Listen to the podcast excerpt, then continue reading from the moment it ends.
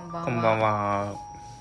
暮らし店ラジオまたもや夫婦雑談会に なっておりますはいはいはい。あの今度あの人を呼びたいと思ってますけども、とりあえず今日はうん。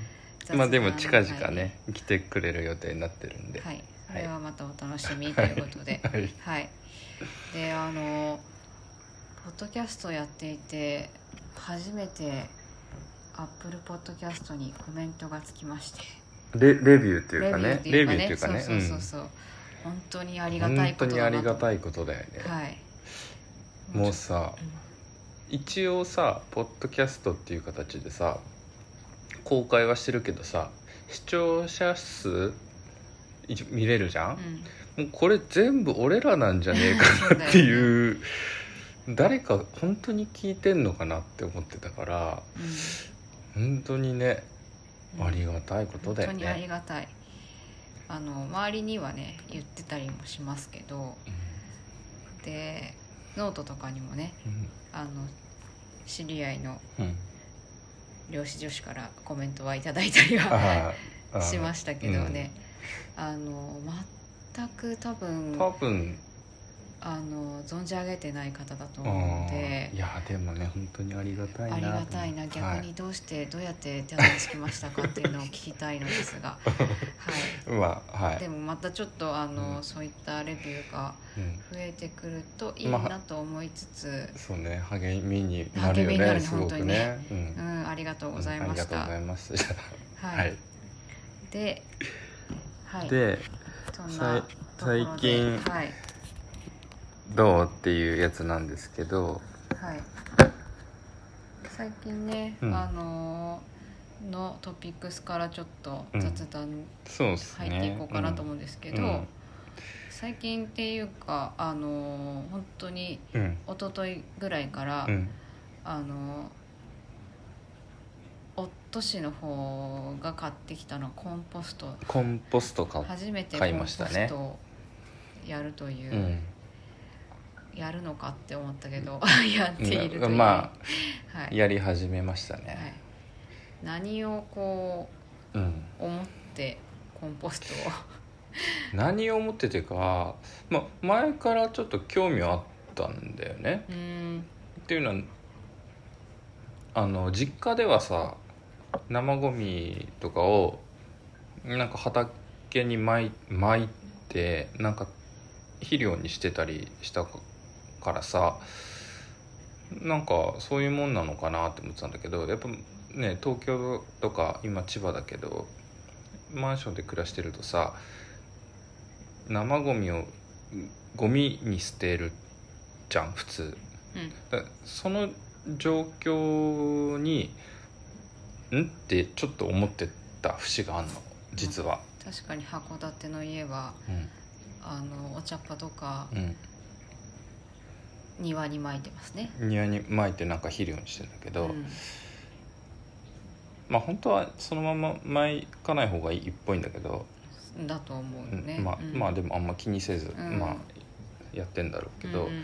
やそれでさだからマンションでさあの暮らしててさ生ゴミもう果物の皮とかさ、うん。お茶っ葉とかさうん。普通のプラスチックゴミと一緒にゴミ袋に入れて集積所に置いてうん。輸送してゴミ輸送っていうか運んでうん。ゴミとして燃やすわけじゃん、うん。可燃として。なんかそれがん？っていう感じがしてて、うん。まあ、前から興味はあったんだけど、まあ、ついにやり始めましたっていうやつなんだけど、やってみるといやまだ23日だから全然土、堆肥化はなってないんだけどあそうなのね。どれぐらいのなんか2週間ぐらいって書いてるあそんなにかかんの？へうん、えじゃあ使えるようになる2週間後ってこと？うん、なんかねサイト調べたら2週間とか1ヶ月とか2ヶ月とかなんかちょっとまちまちなんだけどなんかまあ2週間ぐらいって書いてる。どういう状態だったら使えるの？えっとねまずコンポストって土？うんをまず入れておいて、うん。そこに生ゴミとか入れて、うん。発酵促進剤っていう、まあ、菌関係うん。をちょっと入れて、納豆とかでいいよね。納豆とかでいいらしいんだけど、うん。で生ゴミをあのできるだけ土をかぶしておく状態。はいはい土。土。生ゴミ。土みたいな。だから土。生ゴミがそのまま上に見えてない状態にすればいいらしいんだけど。でたまにこうかき混ぜるんだって。で空気を入れてあげると、うん。その菌が活性化してあの堆肥化がまあ進みやすいっていうことみたいなんだけど。であの開けてみて匂いとかうん。あのなくなってあうん。の姿、あの生ゴミの形とかもなくなれば大体あの使えると。使えるってことみたいなんだよね。へえそれって、うん。土最小限の土？うん。そもそも土って何なんだって今思っちゃったんだけど、まあね、うん、あの土を最小限にして、うん。そのコンポストで入れた生ゴミっていうもので、うんまあ、つ土を作ってるっていうことだよね。うん、そそういうことだうんろうね。うん。本当そもそも土ってなんだろうって今思っちゃったんですけどそこら辺の。それも、結局は私たち歩いてる土っていうのはうん。の原理は一緒ってことなのかしら？原理っていうかまあそもそも土まあそもそもっていうのが分かんないけど、まあ、土があってさ、うん。その上に木とかがあの、うん。あって自然に。うん。でなんかそれが葉っぱとかあーまあね。が落ちたりとか、はいはい。虫が死んだりとかはいはい。いろんなことがあるじゃん？はいはいはいはい。でそれで栄養っていうか、うんうん。になってその超えた土壌っていうかあの、はいはい。パワーあの肥料堆肥化うん。はい栄養のある土になるんだろうね。はいはいもうそういうことじゃない結局。そういうことなんだ、うん自然界のサイクルをうん。人間が、人工的に出したうん。堆,、堆肥というか生ゴミとかね。生ゴミっていうもので、まあやっているということをコンポストは？コンポストはっていうことなのかしらね、まあ人工的うん。にやってるっていうかまあ普通のことなんだよねだから。土にねさせるっていうねサイクルっていうか仕組み的には普通のことなんだね。きっと、だから果物が木になってうん。それが本当だったらうん。土に落ちてうん。それが腐ってうん。あの土に戻るっていうのをや同じことをしてるうんっていう、理科とかで習ったやつを。うんやってるということなんだねそうそうそうそう。そそのさベースの土はさそこら辺で取ってきた土でもいいわけ？ういいんだって、あいいんだ。うん。へえ。いいしなんかそのプランターとかにあったうん。なんか栄養のなくなった土うん。でもいいんだって、ああそうね。う、ん、はいはいはいはい。な何でもいいらしいよ土は、へえ。それで土をさ、うん。あじゃあすごくもう栄養があるうん。あコンポストってん。その生ゴミを、うん。あのまあ処理するっていうのはあれだけどエコ的にはいいわけじゃない？いいいいですね。ううん。ん、そういう目的もあるけど、うん。そうやって作った土がうん。栄養その植物にとっては栄養価が高いというメリットもあるわけ？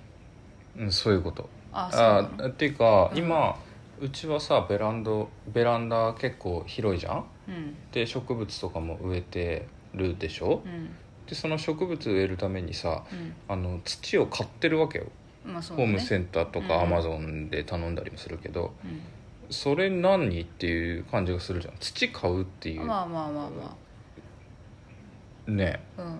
だそれを土買わなくていいってことだよね。あそうそう。そういうエコ的なものもエコってその植栽とかさ、うん。そういうふうに菜園をやったりとかする時の、うん土になあるの。エコノミー的な意味でねエコっていう あの経済的にもねうん無駄ないいよっていうこともあるし、うん、エシカル的にもだから土を買うってことはさうん。そその間にトラックで運んでとかさ、まあねそういういろんなことあるじゃん、うん。それが省略されるってことだからまあそっちがいいんじゃねえかなっていうのは、まあ、単純に思うけど。あー。いやあとうん。うんちょっと思ったのはさなあのゴミの中のうん。生ゴミの割合ってすごい多くって。そうね。で結構生ゴミであのゴミ袋いっぱいになってる感じが結構ああるなと思ったんだけど改めて、だからコンポストに生ゴミ入れるようになると結構ゴミ袋に入れて出すゴミの量って結構少なくなるんだなと思ったしうんそもそも生ゴミってさうん。9割8割9割ぐらい水なんだって。うん。だから土に対比化するとうん。傘もむっちゃ減るんだよね。うん。ってことは水を運んでたってことなんだよね。うん。割と。うんうん。それもまた環境に悪いしさ。うん。まあまあいいのかなと思って。そうね。あ植物的にはすごくこう栄養素が高い土なのかしらね。うんそうだよ。うん。じゃあ肥料入れなくてもいいってこと？うんだから土っていうか堆肥堆肥を作ってる。生ゴミ堆肥っていうらしいんだけど。へだから栄養価の高い土えうん。にを作ってる。ああじゃあこういうし白いさうん。ああいう肥料？うん。を、化学肥料とか入れなくてもうん、生ゴミでその栄養価の高い土を作れますってことであそうなんだ。うん。なるほどね。うん。へえコンポストのさ、うん。下のところからさ水が出てる気がするけど、あれがそれってこと？水がまあ出てる気がするけど。水はどうなんだろう？水その生生ゴミが8割とか9割水だって言ってる。それがうん。どうなんだろうね。雨が当たってるからああまあ雨ちょっとわかかんないけど。そうね、うん。昨日すごかったから。うん。なるほどなるほどね。いやそれでさ、うん。その、まあ、別にさうん。あのエシカルとかうん。何？そのエネルギー的なうん。地球温暖化的なことにもまあ興味あったんだけどうん。それ以上にうん。ちょっとね思想思想的っていうかうん。なんかこう土っていうものにうん興味あったんだよ俺実は。うん。っていうのがあの「人類対比化計画」っていう本を前に読んでて、うん。なんかそれで土とかあの畑とかうん。そこにいる菌とかうん。虫とかうん。そういうものに興味があって。うん。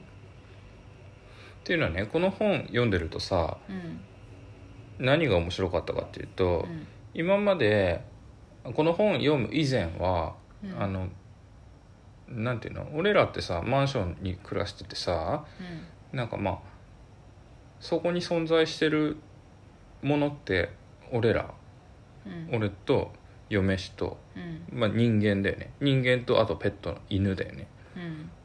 うん。で暮らしてるっていう意識じゃん普通に。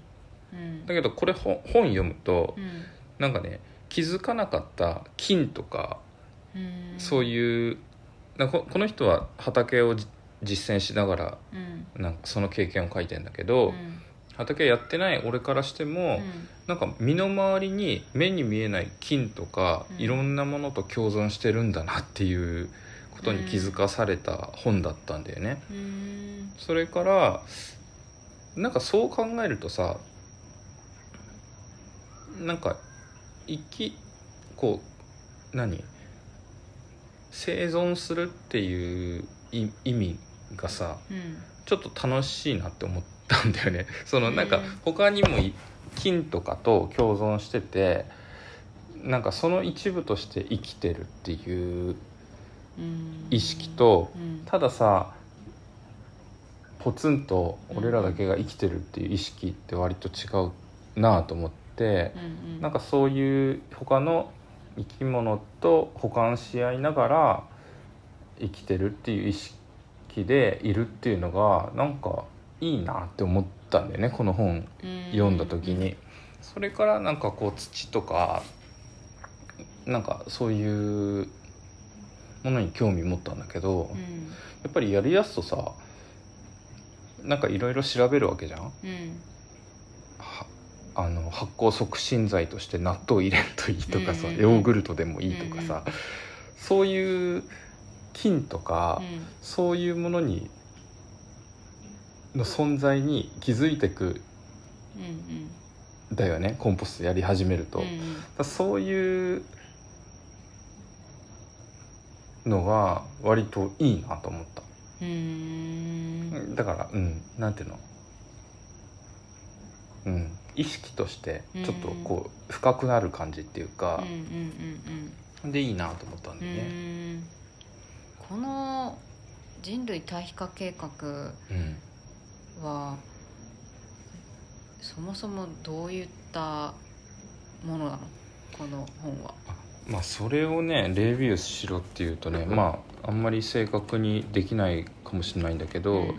つまりこの東さんっていう、多分男男性なんだよね、男性で割と若い人なんだけど、がえっと畑を借りてそこでえっと化学肥料とかやらずにえっとね畑を実践してんだよね。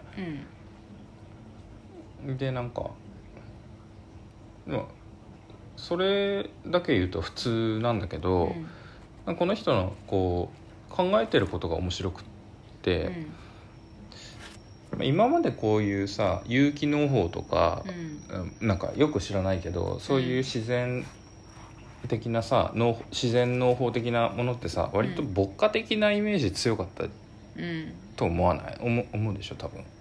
うーんどまあどうだろうかニュアンスがね。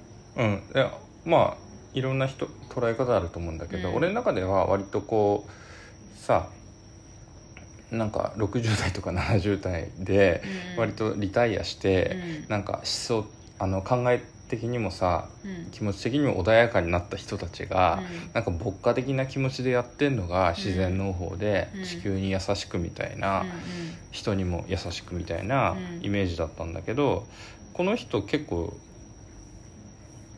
なんとか結構違ってうん。あの文章の中で「馬体湯」とかをうん。結構引用してたりしてう、ん。でその「人類対比化計画」っていうタイトルの付け方もさうん。割とすごいじゃん。うん。なんか中身もちょこっと読んだけど、ロックな感じがする。そうなんかねロックだったり、うん。なんかパンクだったりパンクっぽいね。なんかアナーキズムをちょっと感じるんだよね。そうだね。でその割と牧歌的なイメージで語られてたけどあのその殺戮っていうかそのうんうん。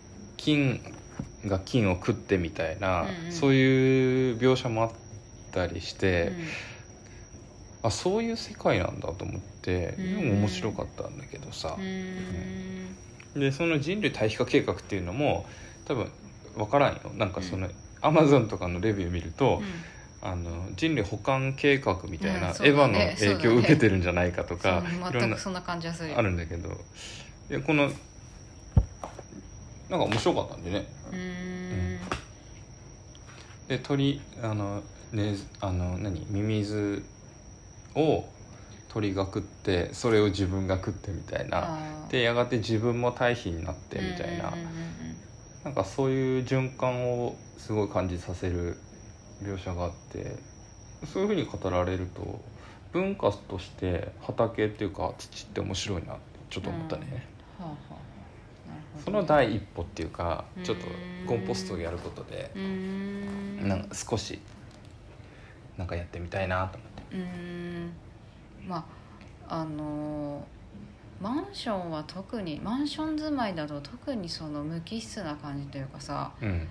あの自然も感じられないそうそう。あの地続きじゃないからね。そう。なんかポツンとしてる感覚ってあるよね。まあね。なんか戸建てでさそうそうそう。だとさ地面と地続きでさうん。ちょっと汚れたものとかうん。あるとさうん。土の上で水流してうん。流せるとかさうん。ちょっと汚れた水はうん。撒いていいとかうん。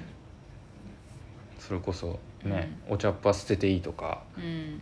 なんかそういう循環の中にいるって感じがするけどマンションでここ 5, 5階建てじゃん？しかも。いやごまあ10階建てぐらいだけど。あ10階建ての5階じゃん、うん。そうすると土をうん。買わなきゃいけないえ運ばなきゃいけないしさうん。なんかポツンとした感じはすごいするんだよね。うん。そうね。まあ住宅地とかだと同じような感じがすると思うけど、うん。隣と隣と接していてまあなんていうの？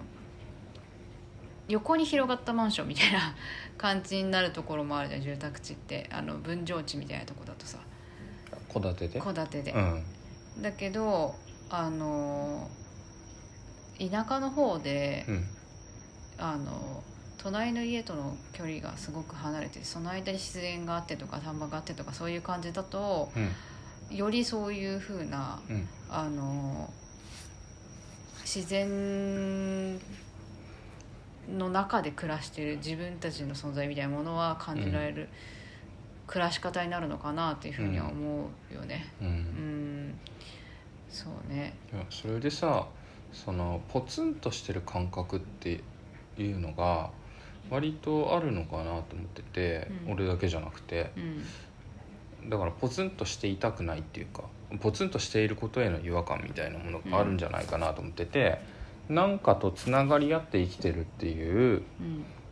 意識を欲しがるのかなとちょっと思ってたんだよねこの人類対比化計画を読んでる時に、うん。あそういうことなのかなと思って考えてたんだけどそれでいくとさなんかアンティーク家具ってあるじゃん。うん。アンティーク家具ってすげえ高いじゃん。うん。で機能的にはさうん。別にうん。今ニトリとかで売ってるものだったりさ、うん。現行のものうんの方が機能的にはいいうし、んななんでこんな高い金出しうて、ん。アンティーク家具だったりなんかいろんなもの買うのかなって思ってたんだけど、まあ、うちの父親も古道具屋むっちゃ好きでう、ん。なんか集めてたりしたんだけど、うん。でもなんかそれもさ割となんかとつながってたい感覚の一個じゃなんじゃないかなって思ったんだよね。うん。っていうのはさその現行のその例えば何？家具だったりうん。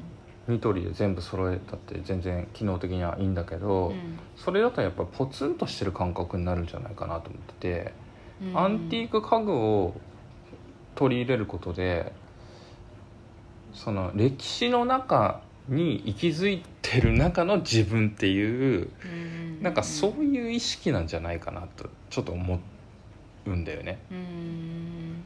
だから歴史を学ぶこととかもそうなのかもしれないけど、でアンティーク家具を家の中に置きたいっていう欲求だったり、んなんかやっぱりつんこうつながり合ってたいっていううん。ことな気がした。なんか。い一一部ね。じ一部。自分の存在が何かとつながり合ってるものの一つ。うんとして捉えたいんじゃないかなと思って。うん。あそれも一つの理由なのかもしれないけどね、特に値打ちのするさうん。骨董品はさうんうん。そのその感覚っていうかうん。歴史丸ごと買う感覚だと思うからうん。美術もそうだと思うんだけど、うん。だからあの所有するっていううん。この前の人はこうあのこれまで代々受け継がれてきて今今の所有者は自分であるみたいなのがあの多分ステータスにもなるっていうことだと思うね、そういう高いものに関して言うと。でも実用的なものに関して言うと、うん。まあ、そこは少し薄れていくかもしれないけどでもそれを通してうん。それを買うことによってその時代背景を知ったりとかうん。あそれあのなんていうの？人新しいプロダクトうん。っていうわけではないからうん。何かしら振り返るものがあるっていうことはあるかもね。うん。うん。なんかその感覚は古着屋行ってもすごい思う。やっぱ、うん。ユユニクロのものを結構買うんだけど古着屋も好きでうん。やっぱユニクロだけ着てる時ってうん。すごいこうや別にかっこよく着れると思うんだけど、なんかつまらんなっていう気持ちがどっかにあって、で古着屋の行くとやっぱりその、ほこれ本当にかっこいいかどうかわからんけど、なんか身につけてたいとか、うん。所有したいっていう意識がやっぱりあるから、うん。なんかそのそそんなこともうんちょっと思う時あるね。あーなんかね今話を聞いて2個ぐらい思うことがあって、うん。まあ、1個目は、えっと、ポツンとするっていう感覚はうん。例えばその隣がさあんまり隣の家まですごいひ距離がある、うん。家とかを、うん。まあポツンと一軒家とかやったりするけど、うん。あのやっぱりそれ孤立みたいに捉えられることもあるじゃん、うん。だ捉えようだなと思ってて何とつながってるか、自然とつながってる。うん。あのー自分がこう立っているその場所の生命体みたいなものを人間だけじゃなくいろんなものを通してうん。全てのものにあるとあらゆるものからうんと考えた時にうん。つながってるっていうような感覚であればポツンとしてないよね、うん逆に生命体多いよね。みたいなうん。感じ方もあるなと思うけど、うん。うん。でも一方ではやっぱポツンとしてるあのこう人間だけをコミュニティだけを見てるとあそこがポツンとしてると過疎だったりとかってよ、なんかそういう記事あったよね前に。あのどっかの田舎のおじいさんみたいな人が、いや東京って過疎だよねみたいななんか記事があってな結構1年か2年くらい前なんだけど。うん。田舎で暮らしてる人からするとうん。東京ってそういう何にもなくってうん。金も何もいなくってうん。過疎だよねっていう話記事があってそれもその感覚に近いのかもなと思った、うーんそうだからマンションに住んでることがポツンとしてるわけではないじゃん。隣の人とも。いるからね、うん、いるしコミュニケーションも取れるし、なんなら孤独まあ孤独死するみたいな意味だとうん。それは変わらないのかもしれないけどまああの本当に人が離れてるところではないのでうんうん。そういう人間的なコミュニティで言うとうん。ポツンとはしてないからうんまあ捉えようだなっていうなんか感じポツンもするなとしてるとかなん何らかの循環の中流れの中にいるっていう感覚なのかな。ああそうかもね。そっちの方がし,、しっくりくるかもね。うん、っていうのはちょっと思ったのと、うん。さっき所所有するっていうのであ私最近すごくうん。面白いなと思ったのがあって、あの NFT ってなんだそれは、えっとうまく説明できないかもしれないけどうん。あのデジタルアートとかって、ああはいはい。そうそうデジタルアートの所有者の権限うん。が、そのデジタルなんていうのかな、あ辿れるようになった感じそうそうそうそう、うん。そう辿れるようなデジタルのその権限みたいな感じなんでそれ NFT ってうん。言うんだけどうん。それに対して、あのそれに対してうん。あのコンテンポラリーアーティストのうん。ジェフ・クーンズ多分ジェフ・クーンズなんだけどっていう人がうん。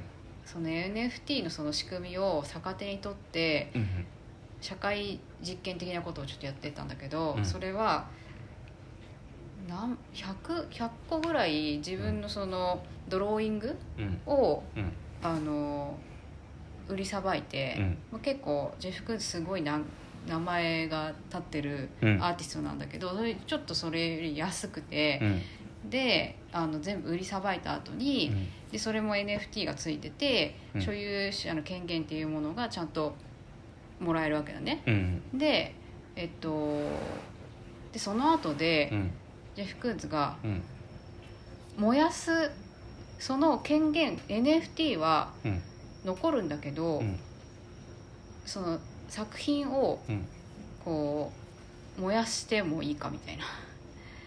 燃やしてうん。現物はなくなるんだけどそれでもあなたは NFT を持ってるのかうん。いやあのその、F、NFT は確かいらないんだけど現物が欲しいかみたいな。だからどっちか選べみたいなのをうん。所有者に対して、うん。えー、とアンケートを取ってうん。で半々ぐらいだったんでね燃やしていいですって権限だけ欲しいですっていう人とえ権限だけ欲しいってどういうことそうな なのかなって思うじゃん、えって思うけどっていう人と、うん。いやいや作品が手元に、手元っていうか現物が残ってほしいと。うん。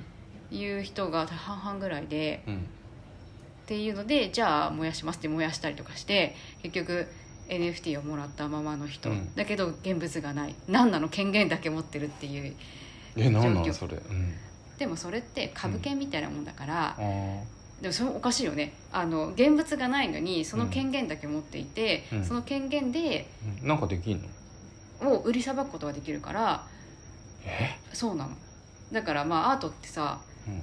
オークションとかでさうん。どんどんどんどんさ高くなってくるじゃん。うん。それと同じでジェフ・クーンズがこういう、うん。多分あの社会実験的なうん。作品うんをやりました。その時に買った権限ですって言ったらうん。今例えば200万円とかだった価値がうん。400万円になったりとかして売れたりもすると。いうそのそのためだけに持ってる人もいるっていう感じなんだけど。うん。え権限だけを持ってんの？何もないんでしょ？何もないの。え？デジタル的にだから。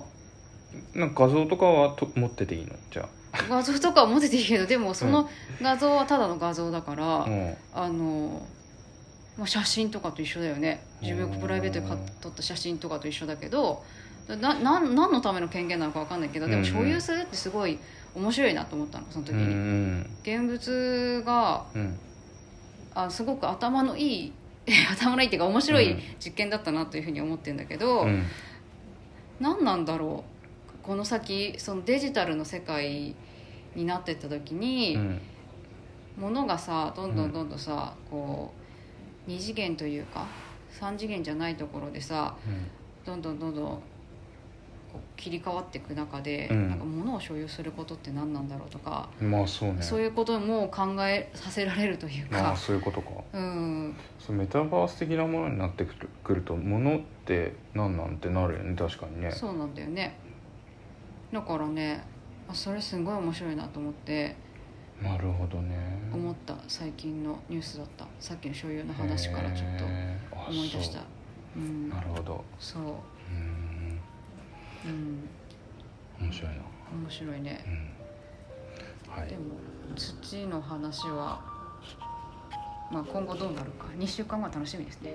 そうね。うん。ちょっと楽しみ。うん。楽しい。楽しみね。うん